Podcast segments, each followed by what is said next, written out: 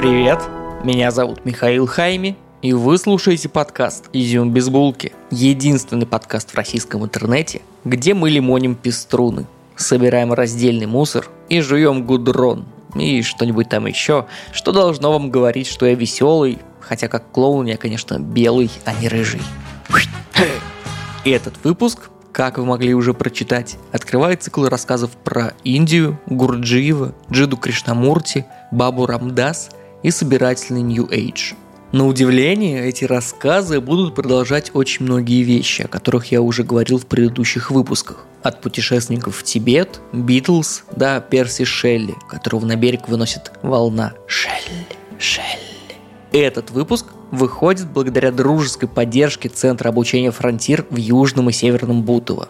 Пока вы не промотали этот рекламный кусок, я вам расскажу личную историю, почему я рекламирую этих ребят. Это Ваня и Настя, которые несколько лет назад признали себе, что они устали бегать от судьбы, если на роду, ну или в натальной карте на небе, написано, что надо учить детей академическим дисциплинам, то так сделать и надо. И проще принять себя и поддаться колесу алмазной колесницы – Pun intended. Короче, они в 2017 году начали готовить детей в Северном Бутово к сдаче ЕГЭ и подготовке к поступлению в ВУЗ. И решили, что им не хватает социального импакта, который происходит в подростковом образовании, потому что они отбитые ребята, и им срочно нужно поучаствовать в политике. За несколько месяцев до этого я думал так же и баллотировался в муниципальные депутаты Северного Бутова. Ребята решили меня поддержать, потому что у нас были общие друзья на Фейсбуке, ну и я не людоед. Кстати, если вы слушаете мой подкаст, вы тоже не людоед. Зайдите на сайт Центра Фронтир, он есть в описании. Это отличный центр для подготовки детей к ОГЭ и ЕГЭ, к экзамену на английский язык или другим дисциплинам. Кроме очных занятий в Бутово, Фронтир учит онлайн и подойдет вашим детям или лично вам, чтобы подтянуть знания и повысить свой уровень в английском, математике, истории или в чем-то еще. Скажите им слово «изюм», и вам сделают скидку 30% на обучение – если вы оплатите курс в августе. А также дадут поговорить с директорами школы, чтобы вы в них влюбились и отпустили свою дедочку к ним без опасения. Если вы не видите описания или вам лень туда заходить, погуглите Центр Фронтир Бутова. А мы едем в страну странного псевдознания о природе человека, неправильного понимания буддизма, тантры и аффирмаций к Вселенной, чтобы она нагнала вам подписчиков в Инстаграм. Поехали! Поехали!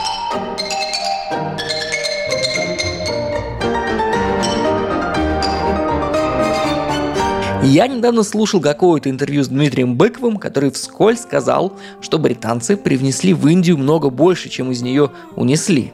Эта проброшенная вскользь фраза, помимо того, что прекрасно дополняет портрет Быкова, так сильно меня разозлила, что я отложил сценарий про поздних коммунистов, смахнул пыль с томика Кришнамурти, только чтобы рассказать вам следующие интересные факты, которые, если вы запомните, то станете классным собеседником подводку. Но и на этом все. Давайте для начала вспомним географию с Хайми, где мировые расстояния считаются довольно крупными бананами, приложенными к довольно маленькому глобусу. Для этого чекните мой инстаграм изюм без булки. Или просто поверьте, что Британия и Индия находятся очень далеко друг от друга, примерно в полутора бананах. Так много, что путешествие на корабле с парусами занимает 180 дней, полгода. Как вообще доплыть до Индии? Нам сейчас кажется, что для этого требуется через Гибралтар пройти по Суэцкому каналу в Красное море, а оттуда через Аравийский бассейн в Индийский океан. Но мы с вами в августе 1608 года, когда единственный проход в Индию возможен с огибанием Африки с юга, а потом возвращением обратно к экватору. Тут нам нужно с вами откликнуться на зов волшебных слов «Астролябия» и «Гринвичский меридиан». Как найти свое местоположение на карте? Этому учат в пятом или шестом классе на уроках геометрии при прохождении декартовой системы координат. Тут можно было бы рассказать о Декарте, но голос Коба из фильма «Начало» говорит мне «Слишком много отсылок и снов внутри сна. Ты отошел на несколько уровней от Быкова. Слишком опасно уходить так далеко». Поэтому нарисуйте ментальную карту декартовых координат в своем воображении – и представьте, где находится точка 6 и 4 или минус 2 и 5. Их легко найти и легко проложить между ними прямую. На ментальной карте легко найти Лондон, потом Марокко, потом мыс Доброй Надежды, а потом и Индию. И вот в всего четыре точки мы с вами добрались до источника пряностей. Но как это применимо к реальной жизни? К 1608 году вы можете легко определить вашу параллель или широту, на которой вы находитесь, на карте. Широта – это расстояние от вашей позиции до экватора. Для этого используется астролябия. В сущности, это транспортир с отвесом. И я сейчас объясню, как сделать астролябию у себя дома, если вам скучно. Возьмите школьный транспортир полукругом. Там, где в середине плоской части написан большой ноль и предусмотрена дырочка, вставьте ниточку с грузиком. Теперь возьмите трубочку для воды и приклейте на плоское основание транспортира. Теперь встаньте перед высоким деревом, поднесите транспортир к лицу, так, чтобы полукруг с отвесиком был снизу. А вы бы прицелились на верхушку этого дерева через трубочку. Когда вы прицелитесь на верхушку, транспортир будет задран на какой-то угол. Чтобы его найти, посмотрите, на какое значение указывает грузик, и выищите это значение из 90 для тех, кто запутался. Грузик от веса всегда направлен вниз под углом 90 градусов от центра нашей доморощенной астролябии. Он всегда статичен, подвижен только угол заваливания прямой, чтобы прицелиться. В итоге измерений вы можете узнать, что угол равен 38 градусам, а расстояние до дерева, скажем, 20 метров. Тогда рисуем треугольник, у которого основание 20, а угол гипотенузы 38 градусов. Угол основания 90 градусов, потому что дерево растет вверх, поэтому 90. А 38 это мы с вами нашли на астролябии. А 20 метров это вы шагами измерили расстояние до дерева. И этого всего достаточно, чтобы по теореме синусов, которая звучит так. Стороны треугольника пропорциональны синусам противолежащих углов. Узнать, что высота дерева всего 25 метров – это страшно звучит на слух, но в Инстаграме у меня есть простая инструкция в картинках. Заходите, посмотрите и сделайте астролябию сегодня вечером. Моряки считают угол, на котором видно полярную звезду. Сверяются с небольшой книжечкой, морским альманахом, в котором написано, какие углы обзора какую параллель обозначают. С этим разобрались. Но как понять, на каком меридиане мы с вами находимся? Меридиан – это не только название торгового центра из 2003 года, в котором есть только KFC и детский мир, но и перпендикуляр, проведенный между двумя полюсами и экватором. Общемировой нулевой меридиан проходит по британскому городу Гринвич. Чтобы узнать, как далеко вы находитесь от гринческого меридиана, вам достаточно иметь часы, настроенные на Гринвич. После чего вы проверяете астрономический полдень в вашем регионе, то есть замеряете, во сколько по Гринвичу была самая короткая тень. И на основании этой временной дельты вы понимаете, на каком меридиане вы находитесь. Каждый час разницы во времени равны 15 градусам сферы Земли. Веселым рудиментом той эпохи являются часы в лобби отеля. Вы спускаетесь к ним со своим хронографом и сверяете часы. Более того, еще буквально до 1876 года во всем мире время считали по астрономическому полудню у себя во дворе. Так что у нас не было часовых поясов с шагом в 60 минут строго. Была каша. И ориентироваться во времени можно было только благодаря колокольному бою на церкви.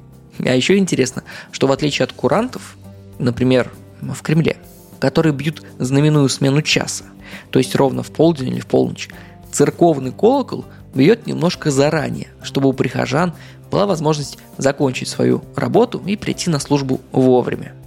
Ну, теперь вроде разобрались и с меридианом. Пользование карты и морская навигация выглядит так. Вы плывете из Лондона куда-то в Касабланку, например, и знаете, как должны меняться замеры параллели и меридианов по мере вашего приближения к городу. То есть Ваши моряки несколько раз в сутки снимают новые показания приборов, а вы смотрите, приближаетесь вы к нужной точке или отдаляетесь от нее. Совершенно бесхитростный способ, если подумать. Но он такой бесхитростный только ретроспективно. Для людей 16-19 веков это гениальный прорыв в технологиях, который позволяет ходить по морю не на ощупь, как Одиссей на галерах вдоль берега, а прицельно идти по карте в нужное место – 24 августа 1608 года британцы получили разрешение от индийских властей основать торговый пост Ос-Индской компании в городе Сурат на западном побережье Индии. Для британцев это был способ вместе с Нидерландами поучаствовать в борьбе с Португалией за морское и торговое господство, а для Индии расширить число покупателей специй и увеличить рынок. Подумайте только, это 1608 год. В России Лжедмитрий II пытается завоевать власть, а британцы пытаются застолбить свое место под палящим индийским солнцем.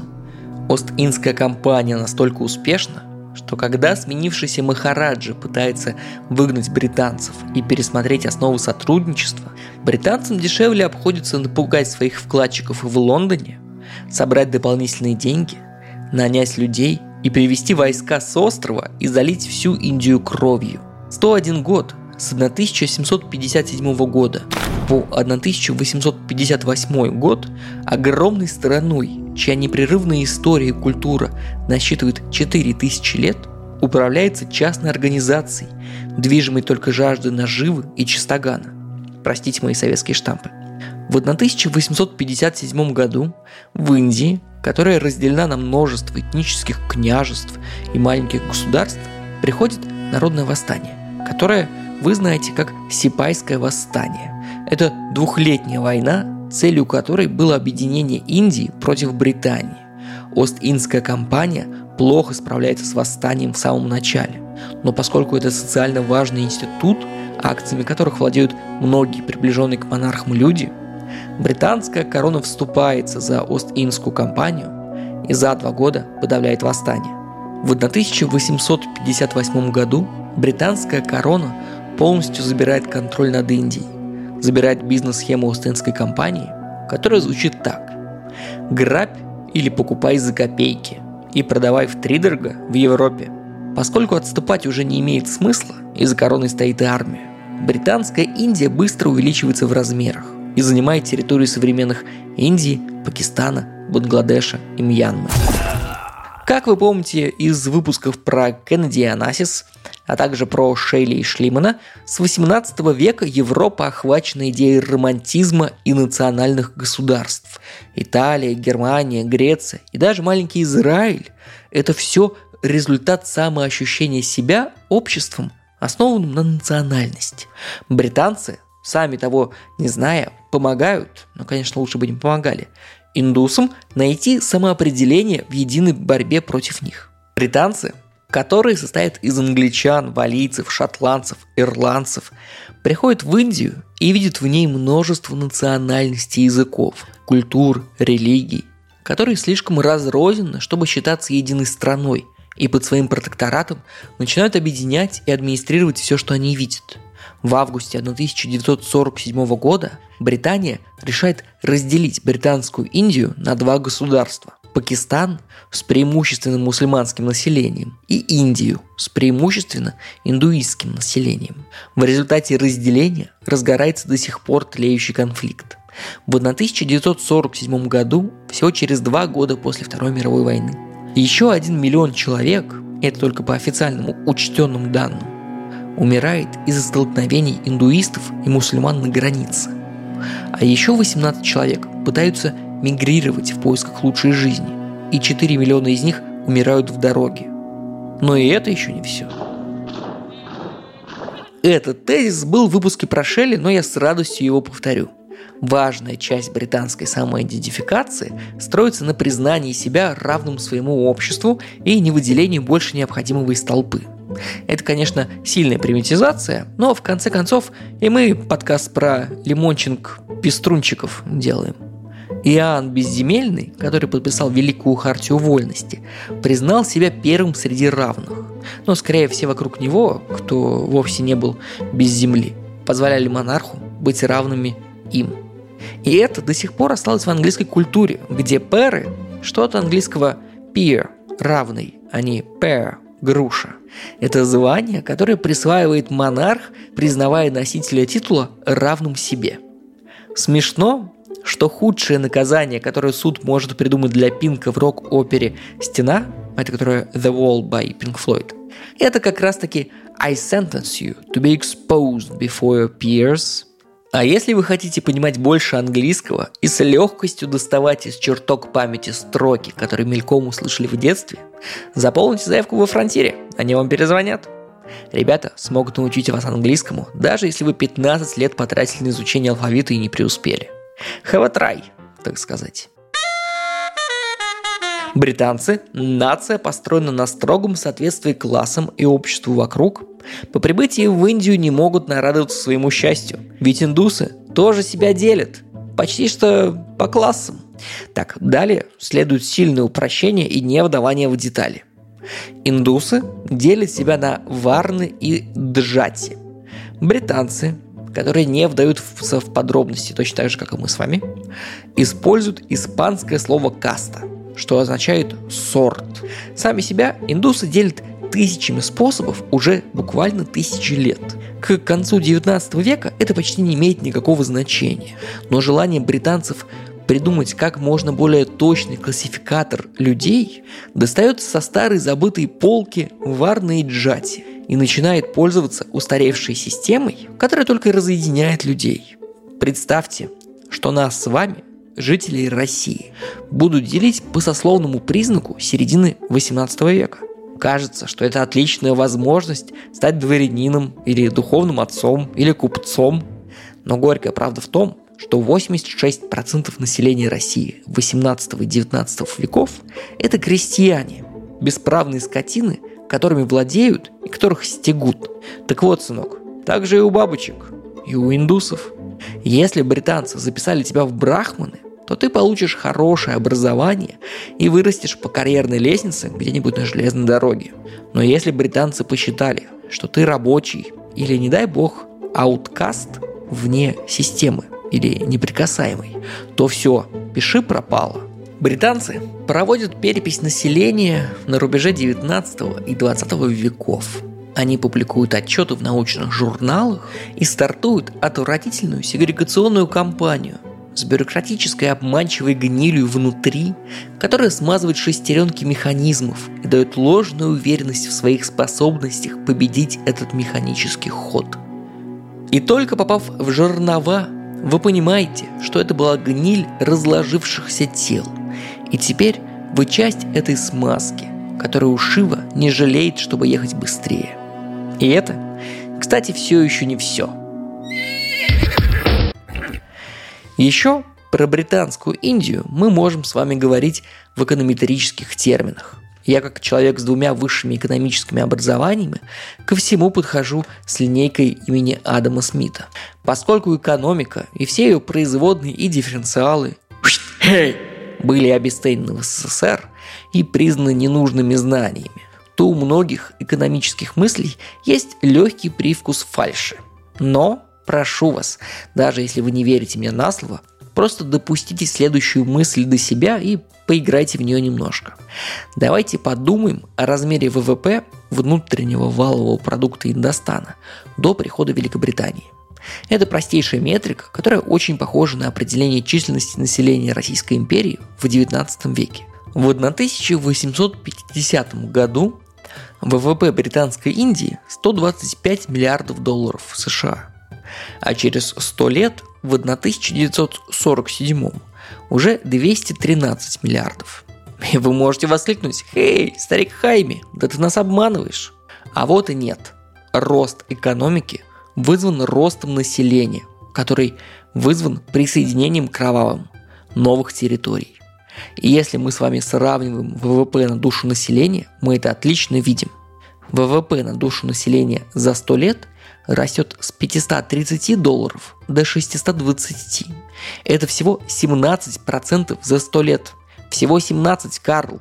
Это объясняется тем, что британцы вывозили из Индии излишки всего на свете для себя, не стесняясь и не жалея никого.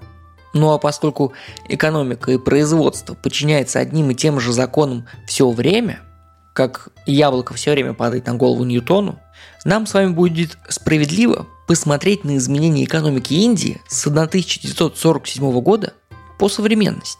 Стартуя как самостоятельное государство в 1947 году, всего за 70 лет, в которые экономический излишек не воруется, а инвестируется обратно, индусы смогли вырастить свой ВВП на душу населения в 10,5 раз.